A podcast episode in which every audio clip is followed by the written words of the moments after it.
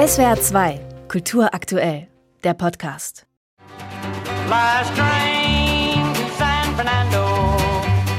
Die 50er Jahre, das amerikanische Jahrzehnt per se und der Gipfel des amerikanischen Jahrhunderts, des kulturellen und politischen Einflusses der Vereinigten Staaten.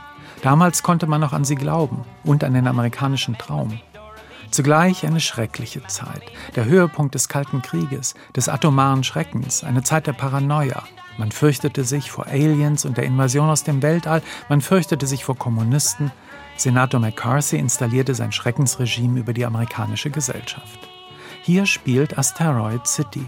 In einer Wüstenstadt in New Mexico strandet zufällig eine bunt zusammengewürfelte Gruppe von Menschen. Oberflächlich beginnt alles als Familiengeschichte. You're not here. We're not there. The car exploded. Come get the girls. I have to stay here with Woodrow. I'm not the chauffeur. I'm the grandfather. Doch schon hier dominiert der Absurdismus, der für Regisseur Wes Anderson und seinen skurrilen Humor seine Kinderfilme für Erwachsene typisch ist.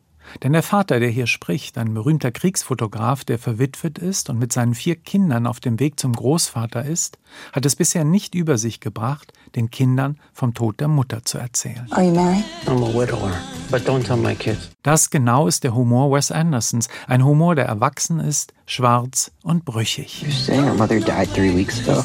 Let's say she's in heaven. Which doesn't exist for me, of course, but you're Episcopalian. Solche halblustigen Witze sind auch die ständigen Atombombentests, die man im Hintergrund regelmäßig hört und sieht. Bald nach der Ankunft des Fotografen und seiner Kinder geraten die Dinge restlos aus den Fugen. What do those pulses indicate? What? Oh, the beeps and blips? We don't know. Some of our information about outer space may no longer be completely accurate. Anyway, there's still only nine planets in the solar system as far as we know, Billy. Except now there's an alien. Denn in Asteroid City, jenem Wüstennest, das nach dem Asteroiden benannt ist, der hier vor 5000 Jahren in die Erde stürzt und einen Krater hinterließ, der längst eine Touristenattraktion geworden ist, landet ein Raumschiff mit einem Alien. Bald ist es wieder weg, weil auch Außerirdischen dieser Ort offenbar zu unattraktiv ist. Aber der US-Präsident verhängt eine Quarantäne über den Ort. Militärs halten die eigenen Bürger gefangen. Lockdown in den 50er Jahren. Nun entwickelt sich Asteroid City endgültig zur Parodie realer Verhältnisse. Der Film ist eine sehr kritische Satire auf die weltweite Pandemiepolitik der letzten Jahre. Er ist auch eine Satire auf Verschwörungsmythen aller Art, wie die von der Alien-Invasion, von UFOs, von einer kommunistischen fünften Kolonne, vom Bermuda-Dreieck. Stilistisch trägt dieser Film die unverkennbare Handschrift des Regisseurs. Stars im doppelten Dutzend und exakt choreografierte, wunderschön fotografierte Kostüme und Kulissen zusammen mit betontem Sinnverzicht. Der Film hat dabei mehr als fast alle Wes Anderson-Filme zuvor etwas unbestreitbar Steriles.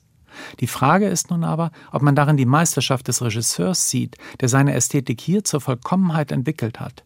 Oder ob man hier umgekehrt eine Unfähigkeit entdeckt, sich noch länger mit der Welt zu connecten, die ihre Vollendung im L'art polar, in der Kunst um ihrer Selbstwillen findet.